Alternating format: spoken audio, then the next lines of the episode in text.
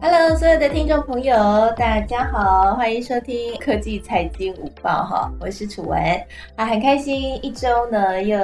在今天呀跟大家一起聊聊现在热门的科技产业的消息，还有一些相关的一些新闻哈。那今天呢这个阳光普照啊啊，我想不知道大家会不会跟我一样，看到太阳阳光普照就心情很好。但是呢，如果你今天看到台股的话哦，可能你会觉得哎有点疑惑，怎么台股现在今天呢是出现了一点震荡呢？在十二点零二分的这个时间点呢，台股表现的如何呢？目前哈，这个台股还是呈现这个小幅下跌的一个格局的哈。目前呢，整体的台股呢，这个下跌的幅度呢是来到七十四点啊，大概是七十五点，指数是在一万七千四百五十点。那电子金融、上柜这些整体的族群都是在跌的哈。不过呢，有一些股票还是表现的很热烈、很亮眼啦，啊，成交量很大，也是我们今天要来讨论的主题。那这个相关的表现比较亮眼的呢，一部分就是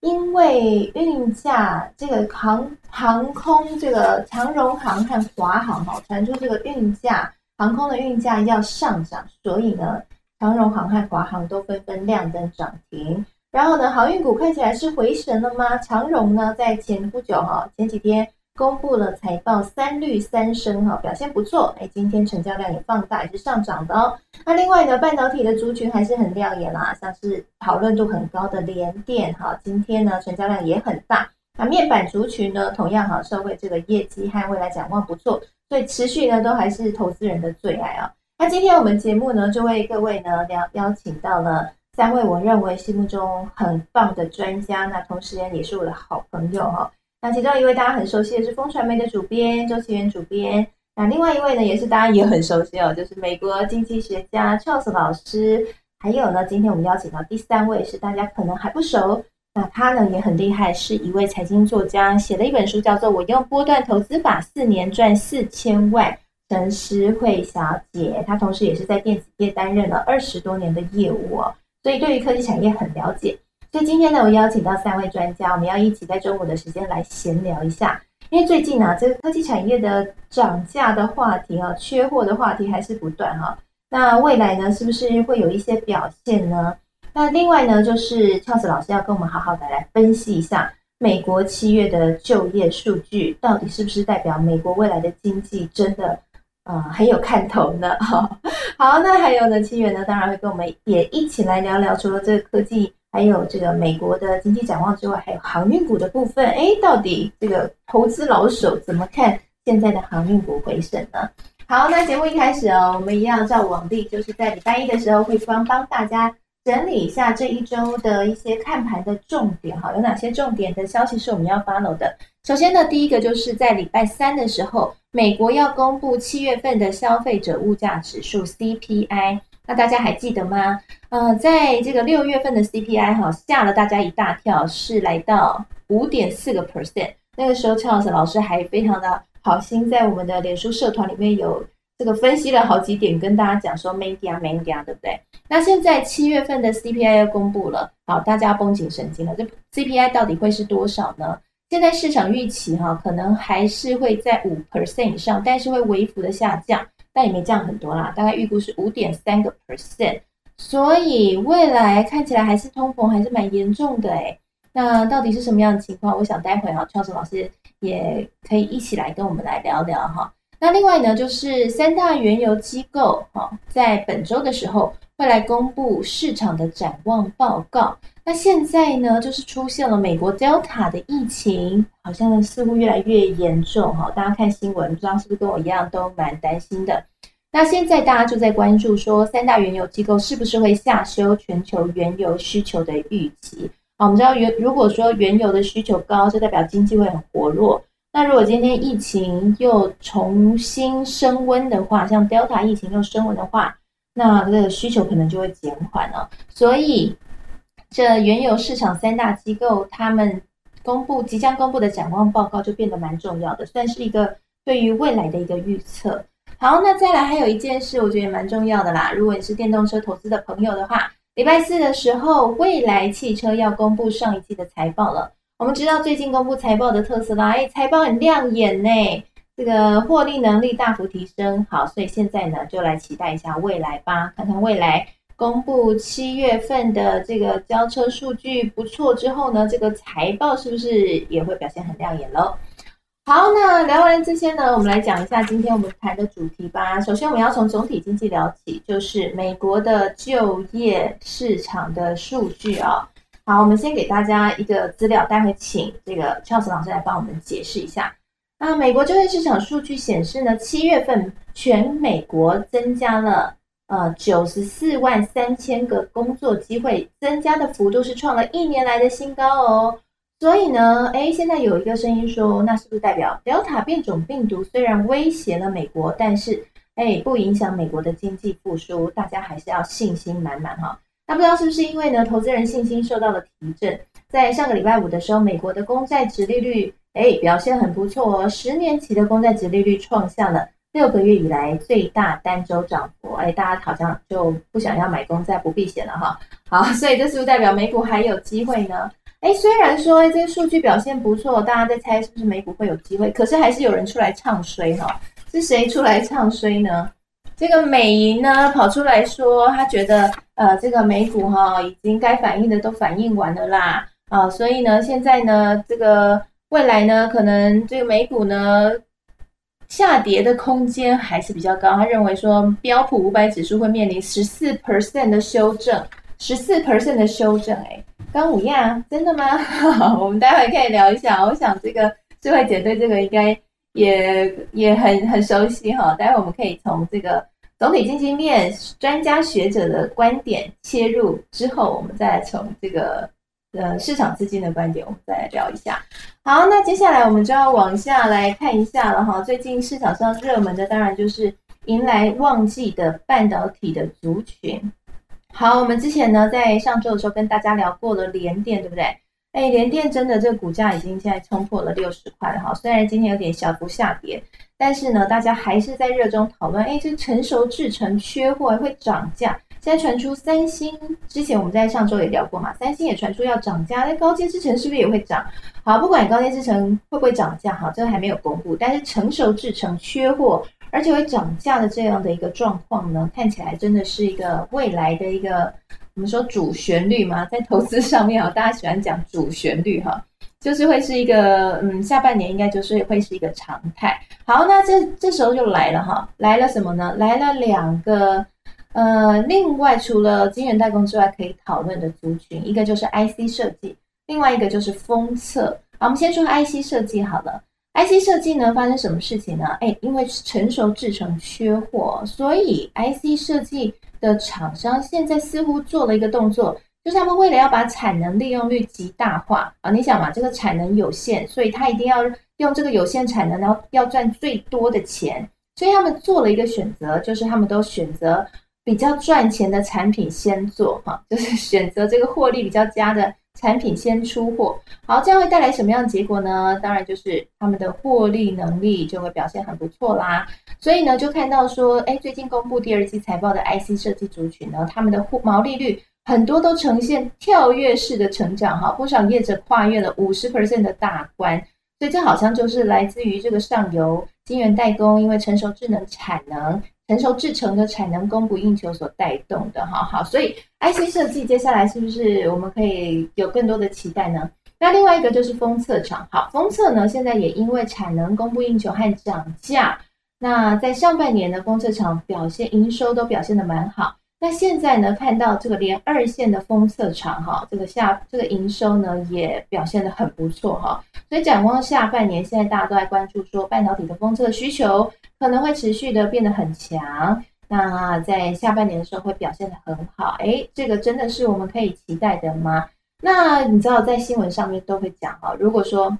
哎，不是新闻上，就是我们在这个投资领域上有时候都讲说，哎，有些消息是见光死，对不对？那现在呢，哎，这些消息涨价、缺货消息都已经出来了，那会不会已经是高点了呢？这也是我们待会要讨论的哈。好，那今天呢，我们要讨论的就是这些了。那最后当然还有这个长荣哈，他们新公布的财报表现蛮亮眼的，第二季毛利率冲上了五十四个 percent，推升 EPS 来到七点九八块，累计上半年的 EPS 已经来到了十五点零三块，创下了史上最棒的佳绩。好，所以长荣今年也是一个小涨的局面。航运股你还敢玩吗？我们待会可以来讨论一下。好，以上呢就是今天的新闻盘点，还有本周的这个观盘的重点。那我们先从总体经济来聊起吧。我们先请教一下 Charles 老师，这个美国的七月份的就业数据，Charles 老师觉得是真的很值得拍拍手吗？对啊，哎，文好，大家好啊呀，这个七月数字七月这个非农就业数据是强强棍，强强棍，七月就增加了九十四万个工作。啊，就是比预期的还要高一些。那其实它六月也是修正的，也是上修，原本是八十五万嘛，然后上修啊到差不多九十四万。其实基本上就是看是好像是一个直线这样子，六月、七月这样子都是啊能量的上升。那它的失业率是在七月里面啊也是跌了零点五个百分点，从五点九跌到五点四啊，是呃算是去年十月以来最大的跌幅，算是很很好的一个情况。啊，那同样七月就是劳动参与率也是呃上升零点一个百分点，啊，就是这三个数据都是指往同一个方向的时候，我们就可以就可以确定，就是说，嗯，的确就业的这个情况是大好的，因为就说呃，在有我们之前有时候会看到有些月份就是劳动参与率呃上升的时候，这个呃失业率也上升，因为劳动参与率表示就是说，可能有些人是站在这个。有没有就业市场的板凳上，他在观望，就是他他在想说，到底要不要进去？因为现在的呃情况，喂，Hello，对不起，啊啊，对不起，刚刚好像对，刚刚好有对，刚刚有电话，对啊，不过就是就是我们看到这个啊，这个劳动参与率就是呃过去几个月都是都是下跌的状况，那呃七月就是开始反弹啊，反弹就比方说这些很多人就是坐在原本坐在这个就业市场的板凳上开始跳进来的。那跳进来的同时呢，在这个劳动市场里面，它有更多人、更多的比例找到工作，也就是呃失业率就是下跌，从五点九跌到五点四这样子。然后再加上这个非农就业数据啊也是很亮眼，所以我觉得七月基本基本上是没有什么这个就业数据是没有什么好好抱怨的，就是说因为就是说基基本上都是都是好消息。那当然就是说啊，主要的这个贡献是因为个别产业来讲是以服务休。休息呃，这个呃油气啊啊以餐饮业为主，它贡献这个九十四万工作里面，大多差不多有四成。那啊，另外一个就是说啊，同样的就是跟这些数据一同的呃公布的也是有一个呃呃总总平均的工资，然后或是说这个有这或是说呃个别呃产业的工资，其实上涨的趋趋势都开始趋缓了。啊，相较七六月来讲，七月上涨速度就慢慢的缓慢下来。其实这些整个数据整体。来看的话，我觉得说是还蛮乐观的。那我觉得说这个啊，当然就是就啊央行的立场来讲，是就就这个联储局的立场来，它有两个 mandate，就是两个目的嘛。一个就是要完全就业，也就是它的呃通膨要掌控在百分之二。那现在通膨明显是超过百分之二嘛，但是我们知道说它的这个就业率还是没有呃回到疫情前的水准。现在目前的这个。总就业的这个呃非农的就业工作数还缺差不多五百百多万个，比起呃这个呃疫情前，也就是说我们看到这个慢慢慢慢就是每个月，如果说以这样的速度慢慢慢慢回升的话，其实到呃年底或是明年初的话，我们或许就可以看到这个啊回到疫情前的这个就业水准。那到时候可能就是可能央行就比较有底气说，哎，我或许可以呃可以开始减少购债啊等等的。那现在的啊，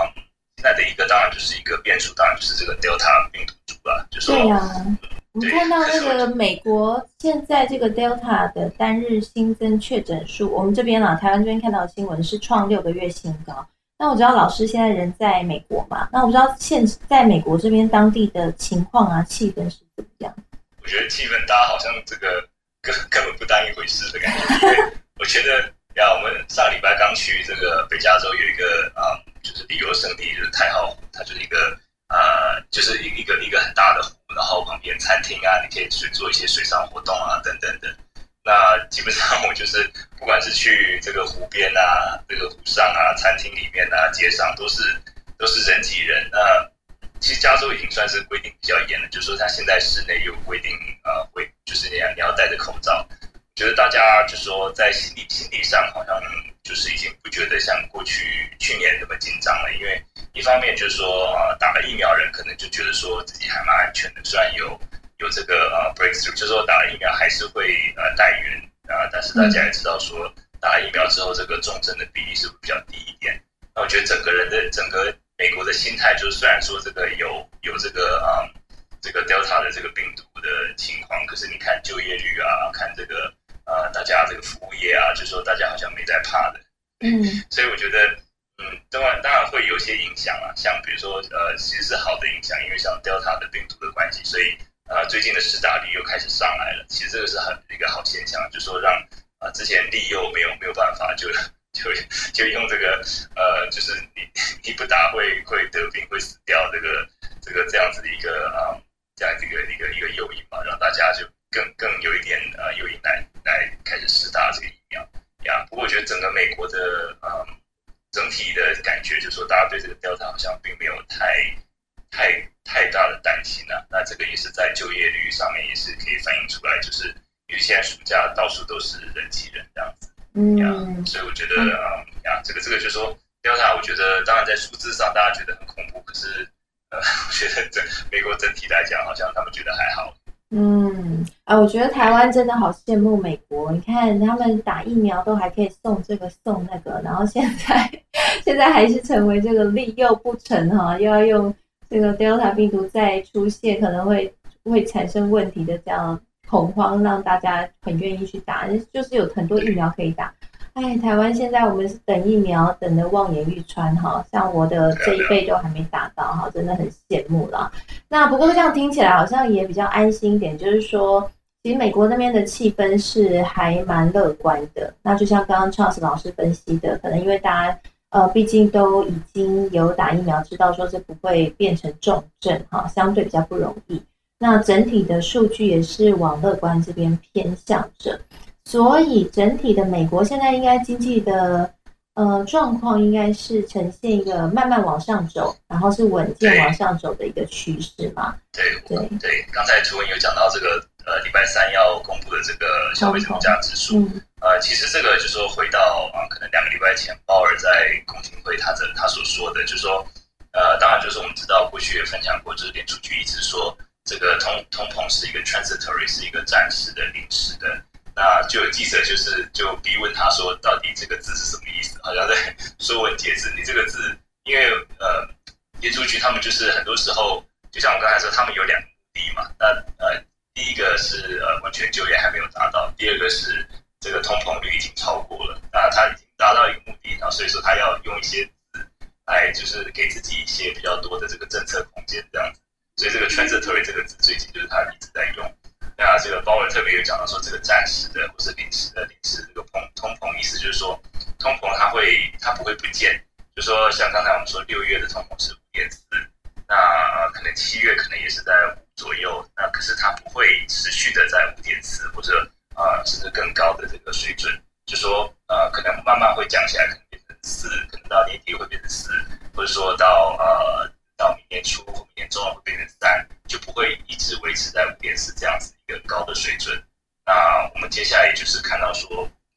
大概七月的啊，就像刚才这个主任说的，就是预测可能也是在五的点五左右、五点四左右的一个水准。那就说我们预期大概这个就是最高了，应该不会再继续高了。可是啊，transitory 这个暂时的意思就是说不会不会持续一直的呃这样子上升。那我们是从其他的这个。像我刚才说的这个呃，他们的时薪啊，就是他们的呃这个工资率啊来讲的话，的确有看到它并没有一直不不断的攀升，相较起六月来讲，所以我觉得我还蛮同意这个鲍尔的讲法。嗯，所以我们应该不用太紧张了哈，就目前的话还是在一个可控的范围之内。那我就想要请教一下施慧姐的看法了。因为诗慧姐，我知道你在投资上面啊，我有看你的书里面哈，你都会先从总体经济来观察，然后认为说现在的经济状况是适合投资的，你才会开始去挑选那些可以做波段操作和有价差的有价值的股票。那所以总体经济其实你自己在看这些数据的时候，你都会纳入你后面的一些投资策略操作的考量嘛？那现在这样的一个数据呢，就是在不管我们说这个即将公布的通膨可能是。五点三个 percent，好，虽然说呃，鲍尔一直说是是短暂暂时的哈，不过这五点三个 percent 真的还是蛮高的了哈。那整体的美国的数据这样看起来，你觉得整整个总体经济环境是 OK 的吗？那刚刚我们有讲到说美银他特别提到说现在呃该反应完的好消息都反应完了，他觉得接下来美股会跌十四个 percent。那你自己认同美银的这样的一个看法吗？好，那苏慧姐现在可能比较不方便说话哈。那我们先请奇缘，奇缘不知道你对于刚刚我们聊的这一些，你的看法是什么？我最近在回头想，有一个投资的心态叫做 FOMO，就是 Fear of Missing Out。然后这是什么意思呢？就是说你怕没跟上，你怕没有抓到很猛的那个标股。那今年这样子的现现象，当然最好的投射就是阳明跟长荣嘛，这是最最常见的，就是说，哎，早知道。哦我为什么要在三十块钱一股的配股停损阳明呢？那可是那个时候它从四十跌到三十，我觉得会担心也是很正常。那我们回头看二零二零年，呃，这个标的就换成了台积电，好像也是类似的情况，只是说后来台积电没有崩的这么夸张。那你再往前看，我记得二零一八年国巨是这个样子，记得国巨那个时候最高涨到一千三百块。然后后来跌到好像三百四，直接砍掉，砍掉一千块这样子。那当然它不是很短时间内跌，它大概花了将近左右这样做。所以你看每年几乎都有一次，不也许是不同的类股上演这样子的翻倍再翻倍的的行情。那大家对于行业股可能会找出一些新的评价的模式，或者说新的买进的理由。但是你看，我刚刚台积电、长明跟啊长荣跟阳明，然后还有巨这三个，那他们的产业形态、他们的公司大小，然后在投资人心中的评价都是完全不同的。但是有一件事情是共同的，就是 fear of missing out。那你在某些时候，你特别的想要买进，就会觉得你今天不买进就没有办法好好的上班。那是什么时候呢？在二零二零年，大概是七月。二十到三十号是台积电成交量最大，而且去年其中还有一天是涨停的。那长荣跟杨明更不用讲，就是大概今年以来到一二三月是一个区间，四五六月是一个区间。一二三月大家都觉得哇海运股热起来了，然后到五月底的时候，大家觉得海运股哇改变我的人生哦，就这样。航海王，嗯，对。然后到二零一八年就是就是过去就是一直疯狂的在涨。Fear of missing out 这件事，这个心态最有趣的地方就在于，股价如果不是连续大涨的话，你是不太会有这种感觉。你通常都是等到旁边有人跟你说，你有买长荣，你有买阳明，你有讯哦，你买了什么股票？然后你就会发现，为什么人家有我没有？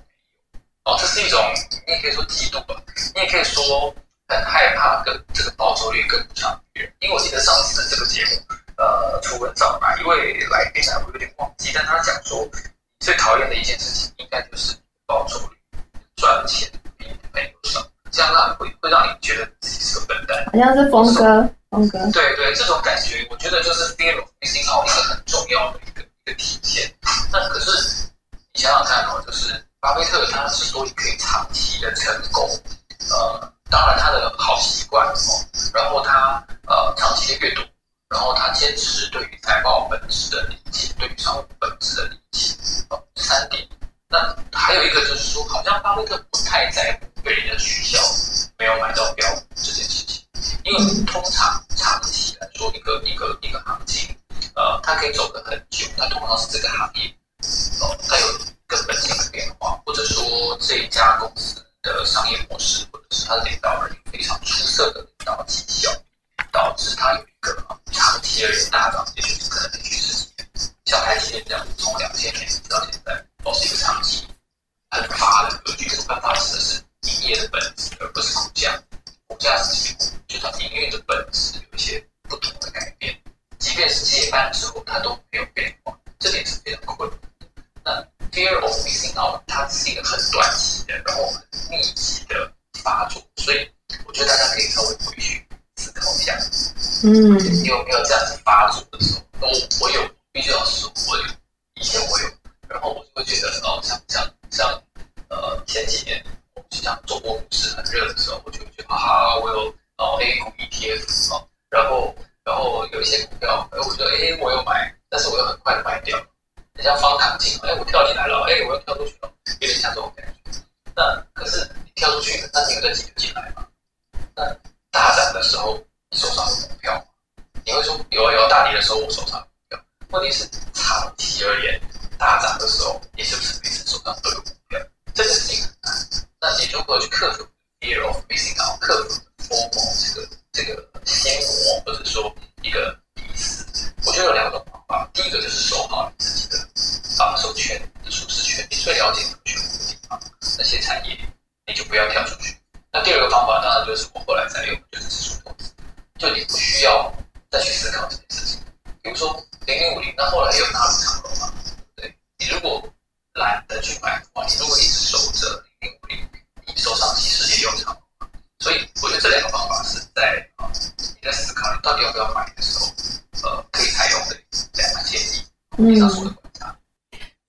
谢谢奇缘啊，用自己的血泪经验来跟我们分享一下在投资领域这样长期呃长期长期耕耘哈，长期在里面晃来晃去的一个投资的心得哈，我觉得听了很有感呐。那我想刚刚奇缘讲的哈，我想补充一点就是，我觉得投资理财就跟谈恋爱真的蛮像的。那首先你要知道自己适合什么，然后另外呢，你要能够判断对方是属于哪一类型的，然后再来是他适不适合你啊。所以像这个，你看到很帅，然后超帅明星级，然后现在正红的，我们说这种像像偶像级的男生哈或女生哈女神，你可能都会心动吧？哈，但但是大家都在讨论他，你可能会心动。maybe 就像刚刚奇源讲的，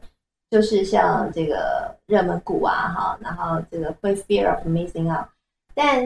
事实上，你能够把他娶回家当老婆吗？或者说你适合把他？呃，这个嫁给他当他太太吗？你有那个，你有那个资本，你有那个，也不是资本，你有那个心理素质，那你有那样的能力，你的生活方式适合吗？哈，我想这个都蛮重要的哈。所以我觉得如果有这样的一个健康的心态，就不管市场在什么在在夯什么，或者说在热什么，我们在投资理财上面都可以固守自己的哲学，然后走一条比较稳健的路。其实长期回头看呢，就会发现。啊，每一年总是会有一些男神女神出来哈，但是你旁边那一个携手相伴的伴侣哈，是可以帮助你最多的，对不对？哈，我觉得这蛮有趣的。然后我也补充一个，这个巴菲特啊，最近有趣了哦。他呢现在手握大笔现金，他说他没什么股票，呃，这个挑不到什么有价值的股票了哈，所以他反而去买他自己家里的博客下的股票，而且还减少库藏股，就算买自家也买很少，因为他觉得他家的股票也涨太高了。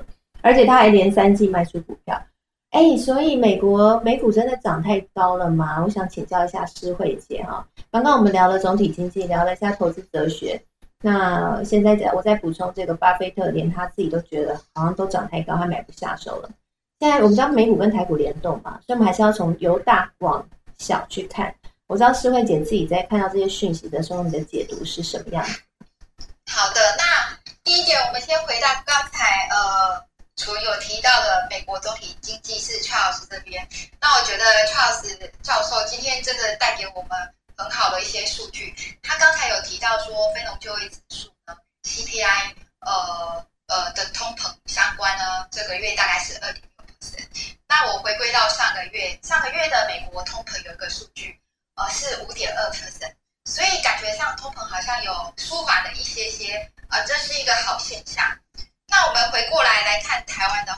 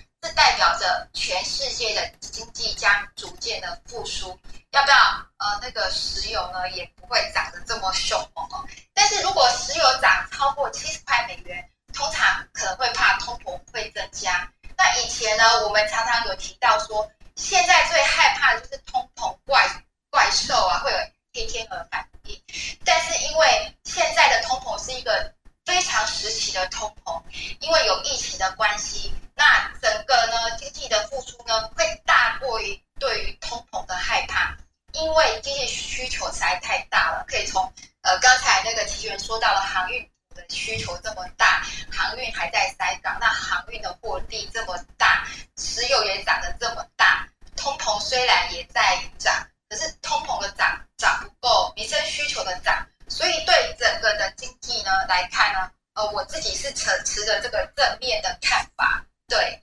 嗯，那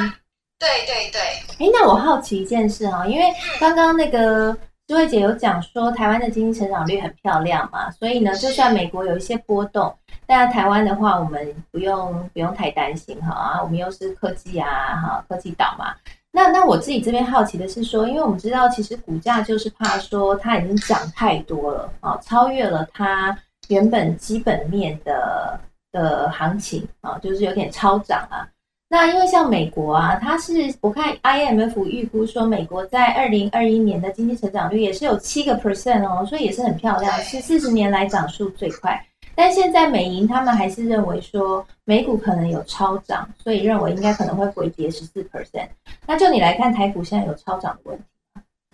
呃，台股的话，它的超涨其实远远输给美股。嗯，如果大家有看我的书的话，可以知道，呃，如果我们都回到我们现在回到原点，二十年前、三十年前好了，三十年前的美股呢，大概是现在的三十倍，就是指数来看。那三十年前的台股呢，那时候有全世界，我们那时候一直想要超过一二六八一的最高指数。三十年的台股是一二六八一，那现在大概是一万七千点，对吗？嗯所以我们大概就涨了大概五六十趴。所以以超涨这件事情来看呢，美股的指数呢的超涨是以前的十八倍，那台股大概比以前多个呃，我从一二一万两千多点到一万七千多点来看的话，我们大概就指数涨了四十趴。所以在整个安全的状况下，我想投资台股呢还是比美股好一些。那因为其实我有投资美股的经验，那最近都把美股的的资金呢都转到台股，就是因为说，哎，因为以整体的基本部位上来看的话，台股再继续涨的动能是有，还有本益比，其实台股的本益比平均现在目前大概是十六到十八趴，就整个台湾平均，但是美股是几十几十分，就本益比都比台股多个三倍，二到三倍。所以以这样来比较看，再加上呃台湾的经济动能非常的强哦，可以看到在疫情之下都是很多啊，不管是半导体啊、封装测试、IC 设计、MCU、低润、面板，你可以看还有航运、呃塑化，呃，全部都是获利都是翻倍来看。那只有就是在呃空运啊，或者是一些呃旅游观光，虽然它现在涨势比较少，但是我觉得在解封，他们应该是会落后补涨。对，所以整个动你来看说，台湾如果大家是投资台股，我觉得都还不高，对，还会再往上涨。因为你看 GDP 都转两倍，获利转两倍，那台股其实没有增加两倍，还没有到两两万四千点吧，还没有两倍，所以应该还 OK。对对。嗯，哦，所以诗慧姐的看法就是台股现在还是，呃，跟美股相较起来的话，还相对比较便宜嘛。刚刚说这个本益比的部分来看的话，啊，这个美国的美股这边的本益比普遍都比台股高蛮多的。所以台股现在就这个投资比比投资其实是一种比较嘛，我们就是把钱移到我们认为比较会赚钱的地方。所以现在诗慧姐觉得台股是相对比较适合短袜哈。那我想现在呢，可能有一些是刚进来的朋友啦，那也跟大家介绍一下哈。嗯，诗慧姐呢，她是最近出了一本新书，叫做《我用波段投资法四年赚四千万》。然后我觉得她诗慧姐的故事蛮特别的。那当然，我们今天不会深入聊故事。如果说大家好奇诗慧姐的故事的话，除了可以去看书，那我之后会在科技领航家的节目，那会好好的访谈一下诗慧姐的这个传奇人生哈。因为她曾经呢负债好几千万啊，然后呢这个创业失败、投资失利，到最后呢逆转胜，哈，四年靠着自己创的这个天龙八部波段投资法，四年就靠着波段操作赚赚了四千万。那波段操作的话，其实我自己因为在财经圈也是很常看到很多这种相关的操作法，我觉得思维姐比较特别，她是把价值操作跟波段操作有。做一些连接啦，然后我觉得蛮值得谈。那今天邀请来也是因为诗慧姐她自己在电子行业已经二十多年了，所以对于整个电子的供应链都蛮了解的。所以我想很适合来我们节目，就是跟大家一起聊聊一些科技的话题啊。因为毕竟科技股在电子股占台股的比重还是蛮高的哈。那所以，我们刚刚四位姐特别跟大家聊到一个啊，就是台股现在还是有个短袜，所以我们就要来好好聊一下设个短袜的那个短袜到底在哪里。那我们今天主题就有跳出两个短袜，一个就是那个封测嘛，哈，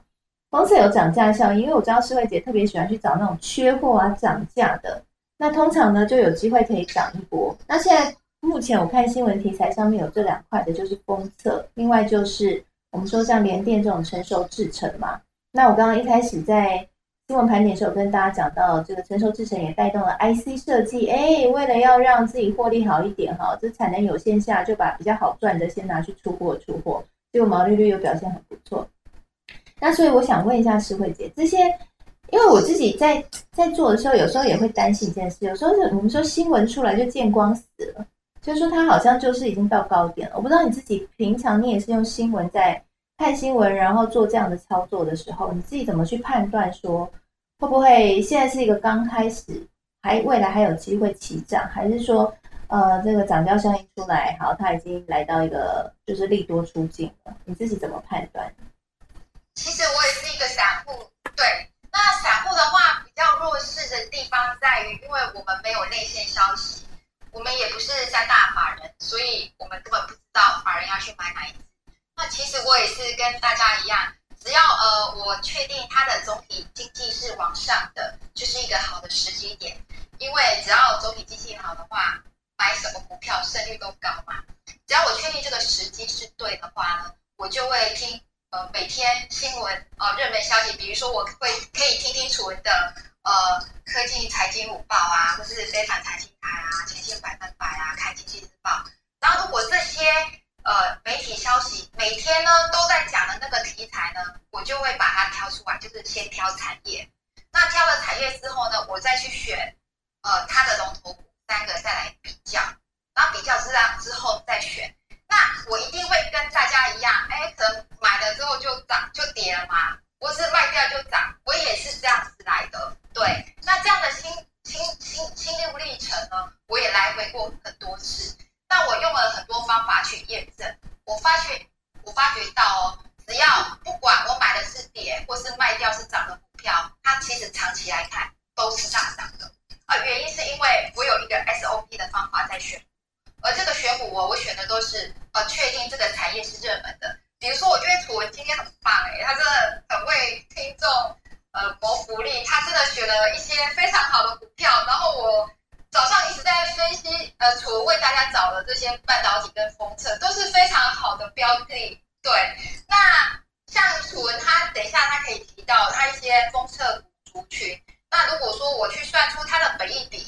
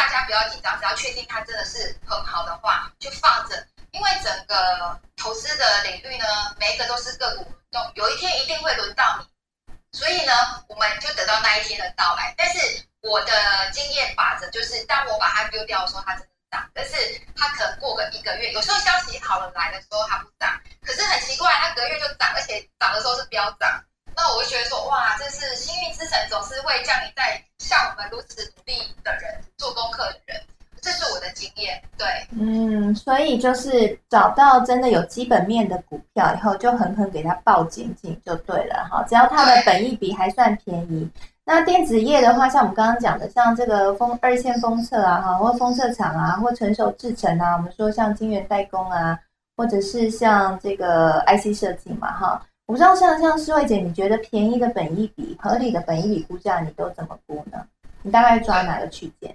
可能就是十到十二。啊，十到十二之间，了解了解。其实也跟大家来说补充一下了哈，像我自己会用一些 app 啊，那现在这个 app 都很棒，它都会帮你算什么本益比河流啊，啊，或者是这种本益比估价法啊，或者是。还有一，它像我之前有用这个小资女艾米丽的 app 哈，那它免费版就可以就可以帮你算了哈，就可以算出说，呃，它是各种的估价法，然后呢，帮你算出它现在到底平均用各种估价法算出来之后的平均价位，现在到底是便宜还是还是昂贵哈？所以我觉得这个也也是可以给大家做一个参考的。哎，但是诗慧姐，我遇到一个问题，我不知道有没有听众朋友跟我遇到一样问题。我想待会奇缘和 Charles 老师也可以一起来聊聊。就是呢，我发现说，如果我们都要找到本益比便宜的股票哈，那会会遇到一个状况是，像这种电子股大飙涨，其实很多股票都变得很贵。那那种前景越好的股票。啊，它的本益比要低的几率就难蛮多的。啊，我们讲台积电好，台积电状况很好，可是它就是很贵啊。那这时候诗慧姐，你还会长期布局这样的股票吗？或像大力光等等？好，那我来回答一下我的问题。其实本益比十到十二会不会不好找？因为它的获利呢也翻倍了，所以它本益比就会被降低。那通常这些突然飙涨的个股呢，是因为它的股价没有跟上本益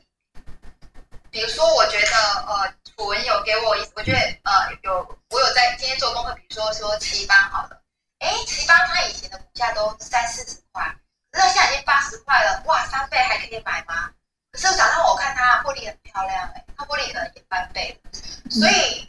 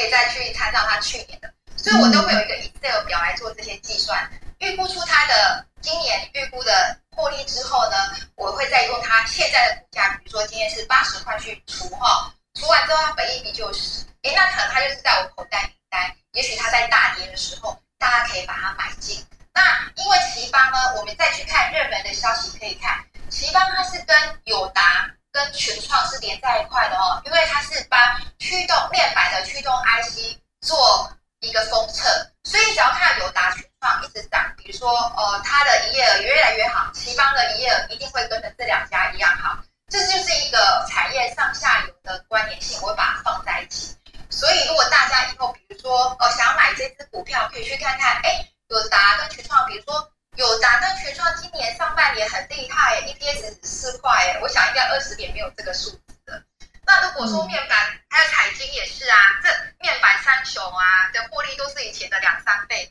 那奇邦应该会有很不错的表现。但是它的股价呢，跟去年来比的话，还是有增加百分之三 percent。所以以这样来看，大家可以想说，哎，获利翻倍，但是股价只有涨四十三 percent，那这样也许它有一些潜在的空间。我是用这样来判断。哦，了解了解。所以哈。呃，刚刚讲了，要先预估它今年 EPS 多少哈，大家要学会这个算算数哈。我就给大家一个参考啦，因为以前我们在跑新闻的时候，呃，也是会被要求要这样大概估算一下哈。你可以掌握一下它的毛利率，好，用毛利率、盈利率，然后去算 EPS 就会蛮快，或者直接用那个月增幅度。如果你是概率性估算的话，就像刚刚施慧姐那一招蛮厉害的，就是呢，你看它的月营收的增幅。然后你看一下它毛利率有没有很大的变动，如果没有很大的变动，那么它的获利的增幅可能就会是差不多哈，你就可以这样子等比下去算。那另外一个很重要就是要找出好朋友是谁哈，就是它的上下游客户是谁，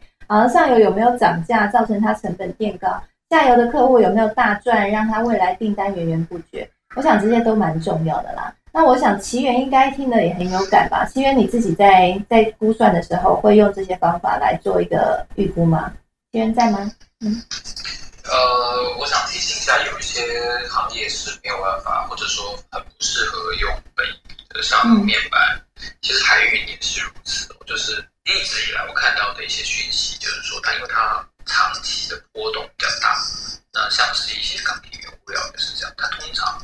经济循环股报告，对，他会倾向用加净值比，但老实说，有的时候不能够套用到其他行业，就是特定的行业长期经济循环，我觉得好像比较适合加净值比。但是，嗯，如果你要套用在别的事情上的时候，它会有一些实证。举例来说，呃，台湾有很多这样子的老牌的公司，它账上有一块地，那那个地呢，通常。一些媒体报道，或者说呃，会有好情况，会会告诉你那块地啊，它旁边的价钱现在一平是多少钱？那块地要开发成什么什么什么？那整个地大概价值多少钱？卖掉的话值多少钱？嗯，问题是呃，他根本压根就不想让你知道他是什么。我知道你说的是谁，我知道你说的是谁，可以说吗？台湾台湾蛮多的了。对，然后呃，你都会说，对啊，他就是哦。你你你自己没有钱买地，那你就去买买几张、几十张这样子的公司的股票。哦我甚至也听过有人就去买了呃上万张，然后他就去当了一些董事。问题是对方根本就知道你是要来做什么的，所以在他那一任三年之内，那家公司都完全不动，我都没有要卖那么低。对，他告诉大家说我们没有要其实那是我的一个朋友，然后他就很失望。后来第二任他就没有要选，就把他要慢慢减减码减码减码，然后就卖掉了很多。他他手上还有一部分，但他就没有当董事，而且他的股票大概也减码，我看超过一半。结果就在他没有担任担任董事的那一任期，那家公司突然就开始把那个土地给处分掉。所以就是就是这是一种机制嘛，一般人不太可能买到上上。也不更可能去参选董监事。那通常我们买是一张、五张、十张，哦，买到五十张大概已经是非常看好这家公司。所以，呃，我觉得股价净值比根本它要看某些行业。那至于什么行业适合什么比率，这个是比较另外一些嗯，对我我很认同那个西渊说的啦，哈。那其实我自己的话，我是不会投资这样的公司，因为我觉得它等于是你把你。你投资它，你等于是你把未来放在一个呃掌握在他人手中的希望，就是他人为操控的因素太高了。我不知道奇源你自己会投资这样的公司吗？因为我我看其实这种像有土地题材呀，这种很容易会有炒股哈，一阵子就会股价大涨一波哈。我们或或者我们说资金轮动，哎，现在资金就开始炒这样的一个题材，但很多都像过眼云烟一样。我自己比较喜欢。就是它真的 EPS 上扬之后，它的配息率是很稳定的，真的可能可以配息，稳稳配息入袋。同时呢，你可能还有做波段操作的空间。我不知道起源你的看法，或者是像诗慧姐你自己怎么看刚刚我们谈论的这样的？其实我觉得，呃，老一辈的投资人是不是都比我们有耐心？就在这件事情上，我感觉是有。因为以前我问那个一个投资人，然后那个时候他跟我讲国产，那应该是二零一三年的时候，然后他就跟他就跟我讲说，哎，起源，这只股票这个价钱是稳赢不输的，这是一定赚倍数。赚几倍的问题，那那个时候我一看国产，这这这感觉背都凉了。这这这什么股票？这第一个是水泥业，然后我但我当时没有什么见识，他就跟我说：，既然你有空的话，你花一个下午，你去南港，你把国产那块地，你不要坐车，你也不要骑车，你用走的，你走一个下午，就知道那块地未来会有多值钱。然后没猜错的话，他到现在应该都还抱着国产。那呃，我我觉得资产这件事情，或者说土地的的价值事情，可能呃投资股权就是就是呃刺激市场的可能比较不了解，但是土地在台湾确实是一个非常迷人的，呃，它的获利也非常巨大的一个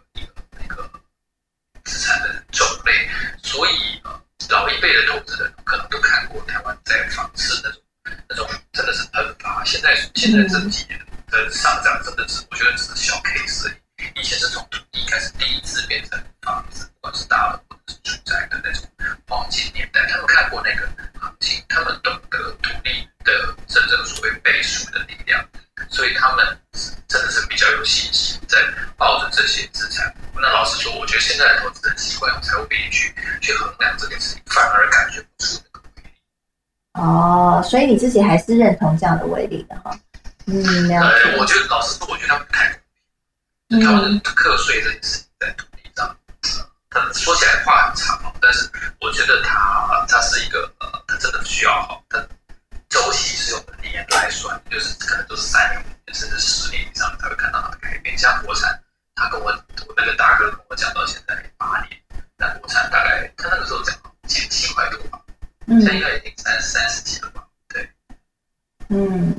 不知道诗慧姐的看法呢？诗慧姐，你会投资这样的公司吗？有土地题材的公司？我先来说一个故事好了，因为我可能在二十年前，在一九呃两千西元两千年的时候，我想要出国念书，但是我钱少了三十万。那那时候我就想，我其实那时候真的是股市小白，真对股票不懂。那时候有一个土地资产股叫顺大，对，那顺大玉它其实是资产股，那它土地很。他那时候在新闻写说，呃，一张股票配一张股票，因为他那年获利很好。于是我就买了顺大玉，就安心出国念书。我就把上半年的学费缴一缴，然后生活费留一些，剩下来就拿去买顺大玉。顺大玉那时候二百二十三块，就是一个传统产业，然后有土地资产的资产。然后我下学期要缴学费的时候，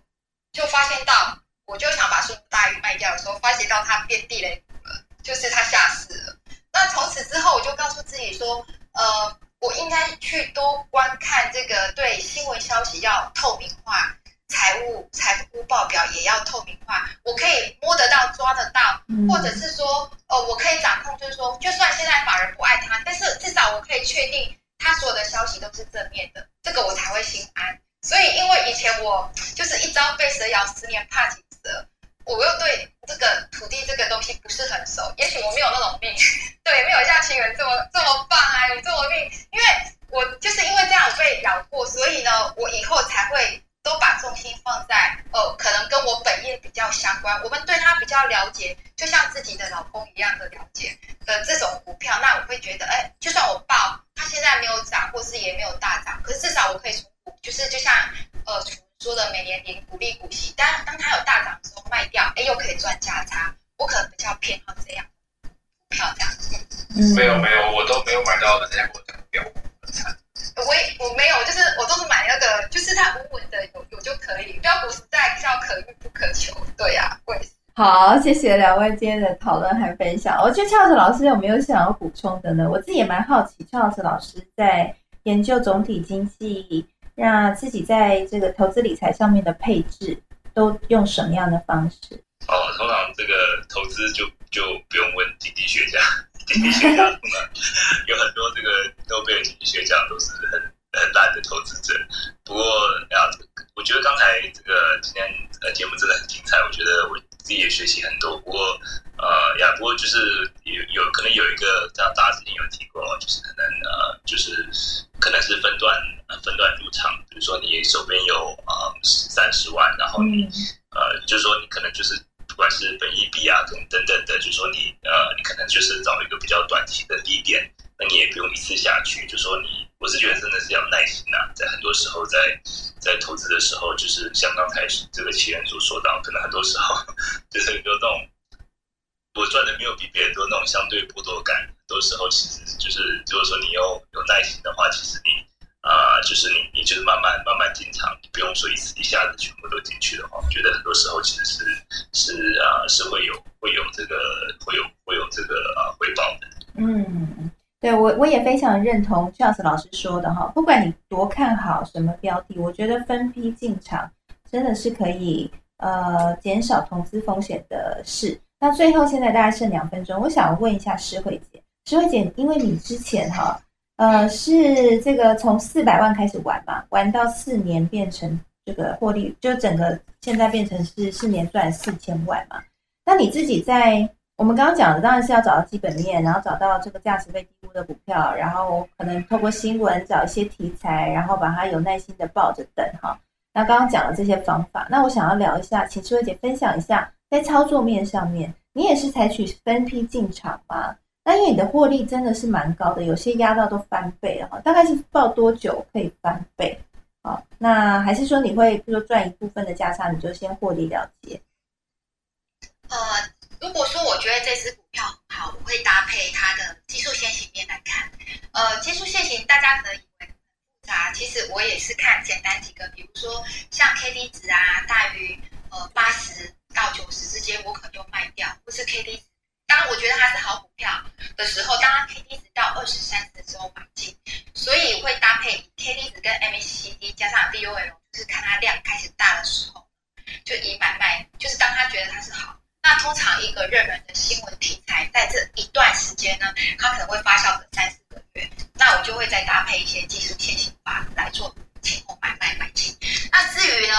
我刚开始没什么钱的时候，我是一支就买进了，比如说，呃，我记得我。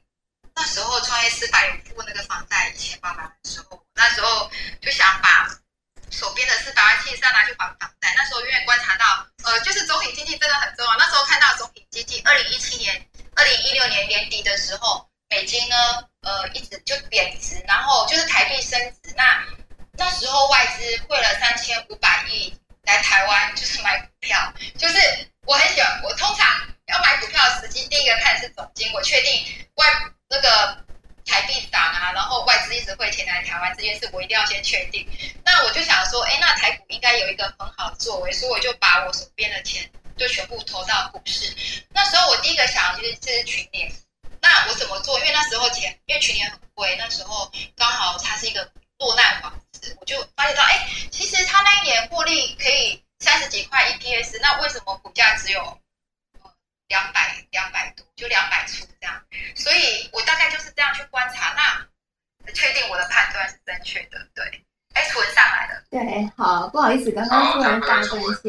刚刚太大断线，哈，抱歉，抱歉。好，非常谢谢诗慧姐的分享。那今天呢，也很谢谢奇缘，然后还有 Charles 老师一起来跟我们聊聊哈。今天真的聊得很开心。那如果你是中途才加进来的朋友，然后没有听到。前面的分享的话没有关系哈，欢迎你可以加入我们的脸书社团科技财经五报俱乐部。我在稍晚的时候呢，会将音频剪辑好的音频放在社团里面哈，会把链接放在社团里面，或者是呢，你也可以上到 Apple Podcast 去搜寻科技财经午报俱乐部，你可以订阅就能随选随听我们的每一集节目了。那今天呢，真的很谢谢这个诗慧姐来哈，她是这个呃，我用波段投资法四年赚四千万这一本书的作者。那其实他的人生故事也非常的精彩。那我会在科技领航家的节目下一集的科技领航家节目来聊聊他的这一个呃，从投资小白，然后负债到后来成为逆转胜，变成这个四年可以赚四千万的投资高手的故事哈。如果你有兴趣的话，欢迎你可以锁定呃我的粉丝团财经主播主持人朱楚文，或是你可以加到脸书社团科技财经五报俱乐部里面，我都会把节目的消息，然后节目的排程，还有呢我们大家这个专家朋友们，大家都会分享一些看到新闻的一些分析的内容，哈，都会放在上面。所以加入这边，你就可以统一收集情报和资讯喽。欢迎你的加入，那也邀请大家哈，也可以来 follow 一下施慧姐。好，我看到施慧姐现在已经蛮多人 follow 了哈，大家可以 follow 她一下，跟她一起学习哈。她很厉害，是清华大学的硕士。那同时她在还有二十年电子产业经验哈，也常常上很多的媒体的专访。那欢迎大家也可以来看看她的新书。那同时也非常谢谢这个 Charles 老师来跟我们分享啊，Charles 老师呢。是非常厉害的经济学家，真的很开心有非常厉害经济学家加入我们的节目当中，跟我们来解析经济数据。谢谢邱老师老师，那欢迎大家可以来 follow 一下邱老师老师。那同时也是大家很熟悉的风传媒主编奇缘喽。奇缘有一个 podcast，欢迎大家可以去听听看他的 podcast。老周的 Money Talk 总是可以用一些不一样的观点哈，资深媒体人的角度来看一些新闻的话题或是消息哈。我觉得奇缘的眼光和分析的角度，有时候真的是会。让大家觉得蛮，就让我啊，我才会觉得哎，蛮惊喜的哈，很有趣，这个角度没想过。所以如果你想有一些不一样的眼光的话，你可以去听听看他的节目。好，那这里呢，也谢谢非常多的朋友加入了我们哦。那再一次邀请大家加入科技财经午报俱乐部脸书社团，我也会把呃我们拍到的这个摇滚区照片哈放在社团里面，你可以来看看你有没有在上面哦。好，谢谢大家今天参与科技财经午报。那么我们礼拜三见喽！礼拜三我们会聊 ETF 还有美股的话题，欢迎大家再一次来哦！谢谢大家，那我们就下回见喽，拜拜！拜拜拜拜拜拜拜拜拜，谢谢啦，拜拜。